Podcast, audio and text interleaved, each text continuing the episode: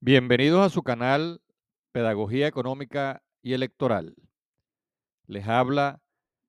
Víctor Álvarez.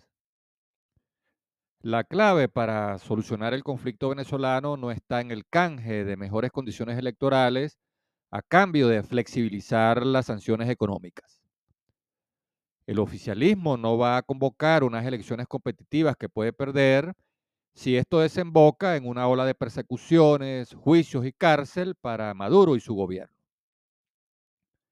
Si no se reducen los costos de salida, el oficialismo se aferrará al poder y en Venezuela no habrá elecciones competitivas ni alternabilidad en el mando político. El chavismo no va a dejar correr en la carrera presidencial a quien lo amenace con convertirse en su verdugo. Esto explica la arriesgada apuesta del gobierno de suspender los efectos de la primaria presidencial de la plataforma unitaria y de negarse a inscribir la candidatura presidencial de María Corina Machado a riesgo de que la OFAC reactive las sanciones. Si su derrota electoral se convierte en un calvario, el gobierno hará todo lo posible a través de los poderes públicos que controla para inducir la división y abstención de la oposición y así convertir en mayoría su precario y decadente apoyo electoral. Un acuerdo para mejorar las condiciones electorales es necesario para la oposición, pero no es suficiente para el gobierno. Si no cesan las recompensas y amenazas de persecución judicial contra Maduro y otros dirigentes del oficialismo, el chavismo se aferrará al poder para evitar que su derrota electoral se convierta en una tragedia. Por lo tanto, la clave para convocar unas elecciones competitivas que faciliten la alternabilidad en el poder radica en la rehabilitación de los candidatos, la liberación de los presos políticos y el retorno de los exiliados a cambio de un pacto de convivencia pacífica que evite las persecuciones, juicios y encarcelamientos de los actores políticos en pugna, incluyendo a los líderes de la oposición que eventualmente serían acusados, enjuiciados y condenados por traición a la patria, por haber promovido internacionalmente el reconocimiento de un gobierno interino, solicitado sanciones económicas contra Venezuela y haber invocado una intervención externa a través del TIAR.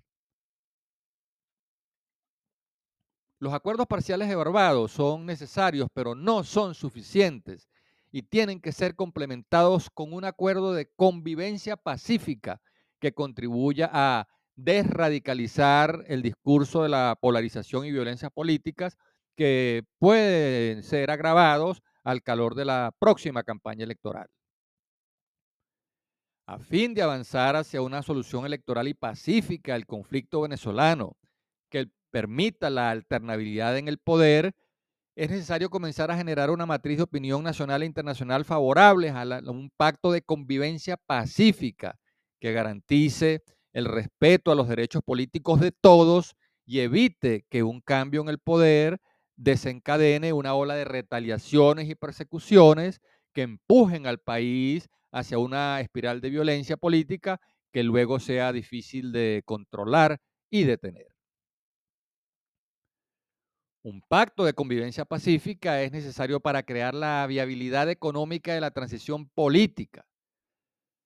el nuevo gobierno recibirá un país con graves desequilibrios macroeconómicos que contraen la producción y generan inflación. Recibirá una industria petrolera en ruinas. Tendrá que hacerle frente al grave deterioro de los servicios públicos de agua potable, electricidad, gas doméstico, telecomunicaciones y escasez de combustibles heredará una enorme deuda social en un país en el que los sistemas públicos de educación y salud están colapsados. En este sentido, quien finalmente quede en la oposición está llamado a ofrecer un respaldo crítico y propositivo a las medidas urgentes y drásticas que se requieren, en vez de atizar un clima de protestas y conflictividad que pueda ser ingobernable al país.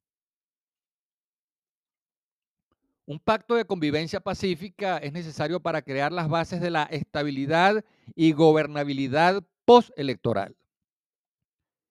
Si el actual gobierno es reelecto debido a la división y abstención de sus adversarios políticos, la oposición lo tiene que dejar gobernar en vez de reeditar los episodios de la salida violenta y de la remoción anticipada del presidente de la República por caminos distintos al electoral.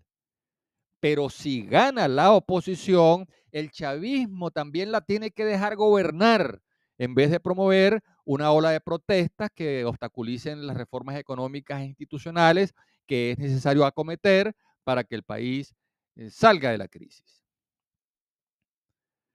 Un pacto de convivencia pacífica es necesario para avanzar hacia una cultura de la coexistencia política, de la cohabitación y cooperación entre los poderes públicos, para asegurar el respeto y la colaboración entre los diferentes niveles de gobierno nacional, estatal y municipal.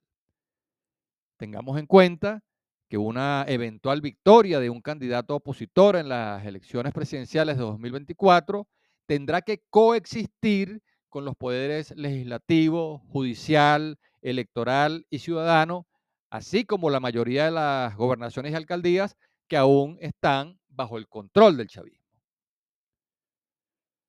Un pacto de convivencia pacífica debe dejar claro el papel que le corresponde cumplir a la Fuerza Armada Nacional Bolivariana en el proceso de transición. No basta que la Constitución y la ley establezcan que la Fuerza Armada Nacional Bolivariana no es deliberante y que está subordinada al poder civil, porque la opinión pública nacional e internacional sabe muy bien el grado de poder económico que tiene, así como la identificación política que muestra con el chavismo. En vez de execrar y perseguir a los mandos militares, a la Fuerza Armada Nacional Bolivariana como institución, hay que ofrecerle incentivos para que garantice el respeto al resultado electoral y respalde la alternabilidad en el mando político. Un pacto de convivencia pacífica pasa por una reforma constitucional para que el expresidente de la República y también el candidato que resulte perdedor en las presidenciales de 2024 sean designados como diputados con inmunidad parlamentaria por un periodo de 10 años o incluso vitalicios. Eh, se trata de bajar los costos de salida sin amenazas de persecuciones, juicios y cárcel para que el chavismo esté dispuesto a medirse en unas elecciones competitivas que faciliten la alternabilidad en el poder por la vía electoral y pacífica. Venezuela necesita un pacto de convivencia pacífica como expresión de un gran acuerdo nacional que permita avanzar hacia el esclarecimiento de la verdad, la justicia y reparación de daños a las víctimas, la no repetición de la tragedia, el perdón, la reconciliación y el reencuentro de la nación venezolana a fin de retomar la paz política la senda del crecimiento económico y el camino del bienestar social. Hasta aquí nuestro análisis. Habló para ustedes Víctor Álvarez.